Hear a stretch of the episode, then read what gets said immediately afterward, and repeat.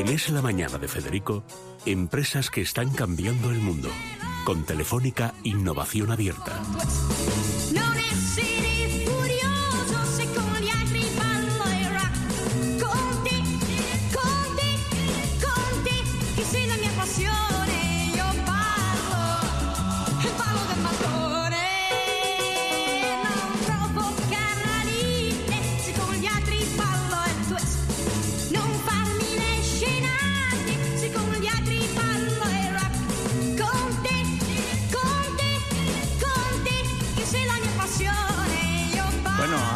Perfectamente español, pero se Sí. llama John Pater o Pater, no sé cómo de... Pater, Pater, como queráis decirlo. Hombre, Pater impone más, porque es como llamaban antes a los curas, cuando los curas eran curas y no se iban a las 3 de mañana a, bailar- a las 3 de la mañana a bailar flamenco a las casetas de Sevilla. Que claro, así se Era- degrada el Era ministerio. otra época. Y no había vídeo para grabarlos. Ay, amigo, claro, es que ha cambiado mucho la historia. Mm. Bueno, pero, Jump se pero llama John, esta aplicación. eh, hace Jump. Y yo comentaba que, porque eh, Isabel, por pinchar, dice, ¿te acuerdas cuando se cantaba lo de el vídeo mató a la estrella de la radio? Sí. Digo, pues yo he visto decaer el vídeo y tirar los VHS y tal y cual, eh, y tal. Dice, no, no, pero es que está volviendo de otra manera. Claro, Vale. efectivamente. Bueno, cuéntanos, ¿cómo es la plataforma eh, Jump? ¿Cómo se te ocurre? ¿Por qué en Telefónica se fijan en vosotros? Porque hay cientos, bueno, miles, hay tres mil que todos los años, ahora ya hemos admitido ese anglicismo, aplican. ¿Mm? Intentan, se plantean, se proponen, se ofrecen. Sí. Mira que hay maneras de decirlo muchas en Pero español. no todas bueno. triunfan y no todas no, no, y llegan a aparte, ser oye, pues se dice aplican es igual. También hay anglicismos eh, y galicismos y hasta germanismos, Sí. o sea, ilusismos, tomados del portugués, pocos, pero los hay. O sea que bueno. Pero, eh, ¿qué, es, ¿qué es exactamente Jump? Bueno, nosotros lo que tenemos es una plataforma de Big Data, inteligencia artificial, que es un vertical, es un producto vertical para, para gente que hace vídeo por Internet, empresas que hacen vídeo por Internet. ¿vale? ¿Qué O sea, significa vertical? Eh, vertical, bueno, que es un producto pensado solo para esta industria. O sea, es decir, lo podríamos aplicar a otras industrias, pero el foco principal es poder eh, desplegarla aquí. Básicamente lo que, lo que hace, de- eh, os explico un poquillo, básicamente lo que hacemos es recogemos los datos de lo que está, sur- lo que está ocurriendo día a día en el, en el servicio, porque claro, por Internet todo es traqueable, no es como la Sí. televisión por antena antigua, ¿no? que era muy difícil saber lo que estaba pasando, bueno, porque era temas estadísticos y demás. Esto sí que se sabe perfectamente, pues cuánta gente hay viendo un vídeo, cuánto, cuánta gente navega por la aplicación y cosas de este estilo. Entonces recogemos todo este dato y lo transformamos en productos, en, en- en outputs de datos, de nuevo, que los servicios de vídeo pueden usar para mejorar, al final la idea principal es mejorar la experiencia del usuario final.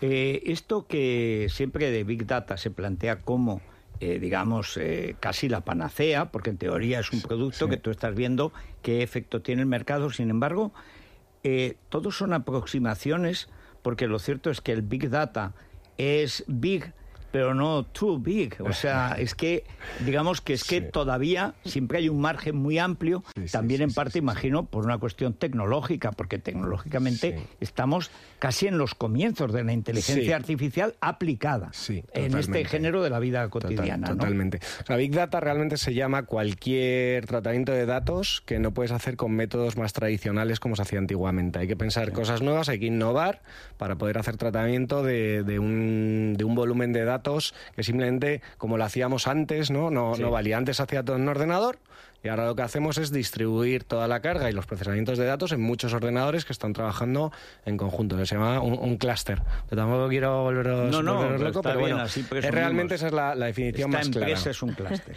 Pero entonces, cuando tenéis ya todos esos datos, ¿cómo se beneficia el usuario de Jump de ellos a la hora de hacer un vídeo? Eso es, algo eso es. técnico Realmente no- o es de cara a lo que le puede gustar a la audiencia? Nuestro cliente es el servicio de vídeo en sí y luego el servicio de vídeo puede usar estos datos pues para hacer cosas, por ejemplo, para recomendar el contenido más adecuado para una persona, ¿no? Porque a base de, de ver un poco el profiling de esta persona, pues nosotros podemos ver dentro del catálogo de vídeo, son catálogos muy extensos normalmente, que es muy difícil encontrar el contenido y la gente se satura rápido cuando entras a un servicio de estos de vídeo streaming, hay veces que no encuentras lo que quieres y todo el mundo busca la inmediatez en internet y acabas Bueno, pues yéndote a otro lado, ¿no? YouTube es horroroso.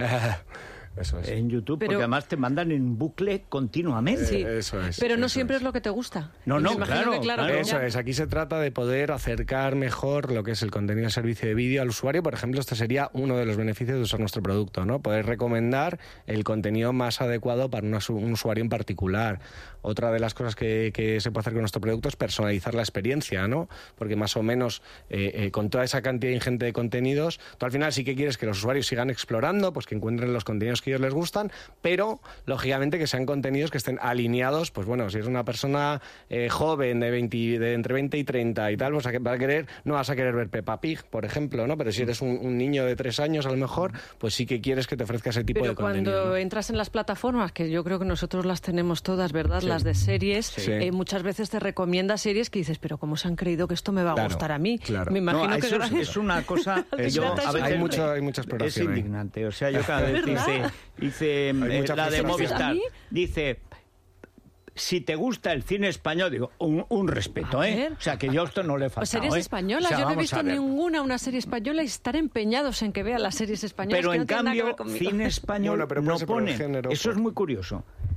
Javier Bardem, digo, hombre, lo que me faltaba. Y en cambio no hay una que ponga cine español.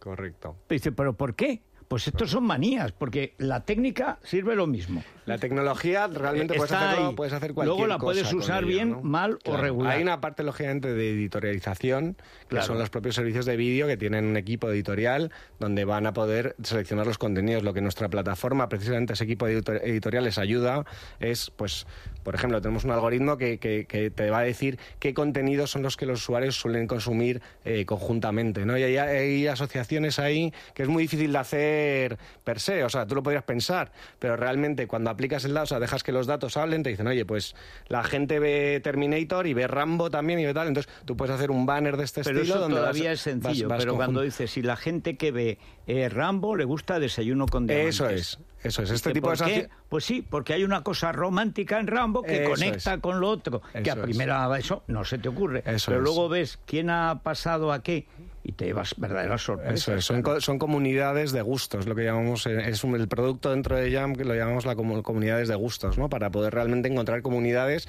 que sí, la de Rambo y Terminator puede ser lógica, pero la de Rambo y Desayuno con Diamantes seguramente no.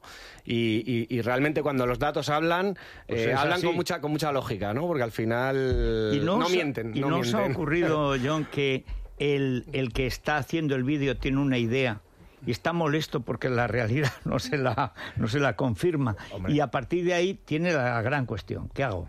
¿Cambio de idea o cambio de costumbre? Bueno, bueno. en vuestra experiencia, ¿qué es lo más común? A ver, yo creo que, o sea, yo entiendo que la pregunta un poco por la popularidad, ¿no? Es decir, No, y es también mejor porque hacer- uno tiene una idea de esto va a funcionar, Claro. resulta que eso no funciona como tú creías, y en cambio funciona algo que a ti no te gusta y además que nunca pensaste Sí, y quieras que sí. no te deja mal, ¿no? Porque hay una cuestión de narcisismo que Sí, te molesta. Y dice, pero o sea, yo no soy el más sabio del mundo, tiene que venir este puñetero algoritmo a dejarme en ridículo. Sí, eso eh, realmente hay- de- con eso hay polémica, ¿no? O sea, es decir, de hacia dónde se dirige la inteligencia artificial en nuestros días. Estamos en un momento muy, muy incipiente todavía.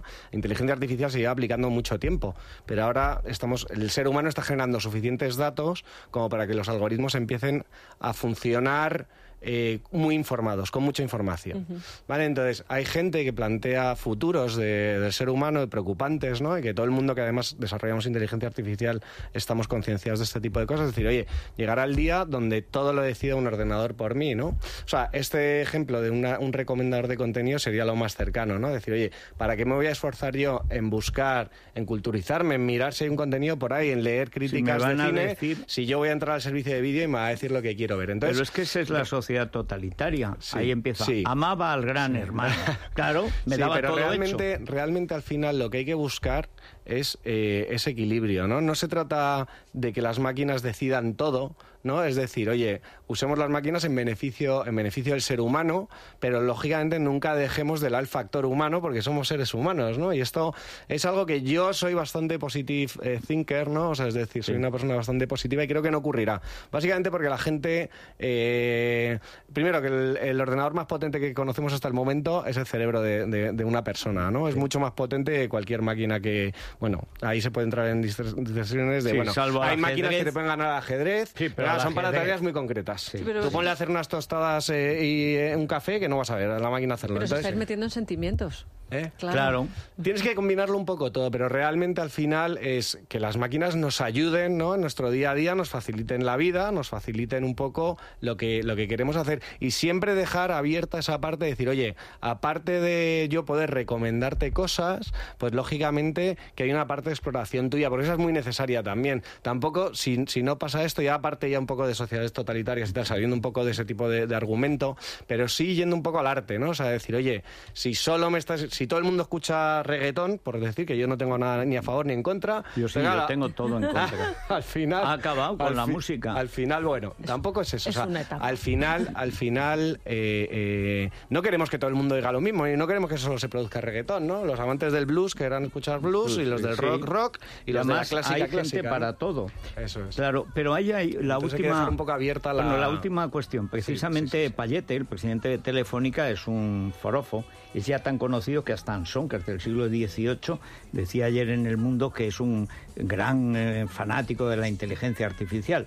Payete estuvo años en Asia y es un tipo de los de Telefónica, de los que vive casi obsesionado por esta cuestión. Total, sí. Imagino que eso tuvo que ver en que mm, miraran este mundo que es tan líquido como es este de la inteligencia artificial, sobre todo en las aplicaciones que son novedosas, porque estamos inaugurando un continente. ¿Cómo ha sido vuestra experiencia con Telefónica? ¿Cómo se fija en vosotros? ¿Por qué? ¿Y cómo estáis funcionando? Pues, pues muy bueno. En realidad, nuestro producto está muy alineado, lógicamente, con lo que Telefónica Movistar, toda la estrategia que tiene de vídeo eh, Telefónica Movistar, ¿no? Es, una, es un producto que, que- que se combina muy bien con lo que ellos están haciendo realmente, ¿no? Entonces, eh, se fijan en nosotros por dos cosas. Uno es por la innovación del producto, ¿no? Es un producto muy innovador y no es habitual en nuestra industria encontrar este tipo de productos. Nosotros somos muy pioneros, podríamos decir. Y segundo, bueno, porque hay una alineación directa, ¿no? Con, con la estrategia, es una estrategia, muy core que tiene Telefónica, alineado con vídeo, toda la inversión que están haciendo en producción de contenidos. Claro. Entonces realmente hay mucha sinergia con, con ellos. Y vamos hasta, hasta ahora y creo que va a seguir así. La experiencia ha sido fenomenal. Estamos ahí en Gran Vía con ellos y, y la verdad es que estamos encantados. Gracias. Pues John. muchas gracias, eh, John. A vosotros. Y son las 12 y un minuto.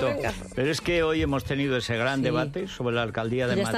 Redes sociales y ya está, por supuesto, en está, libertadigital.com. eh, y lo pueden ver y también será interesante hacer un análisis de lo que ven en los vídeos, en streaming y tal, lo que han visto los candidatos, porque a lo mejor no funciona lo que los candidatos creen, Creen que, que funciona, es verdad.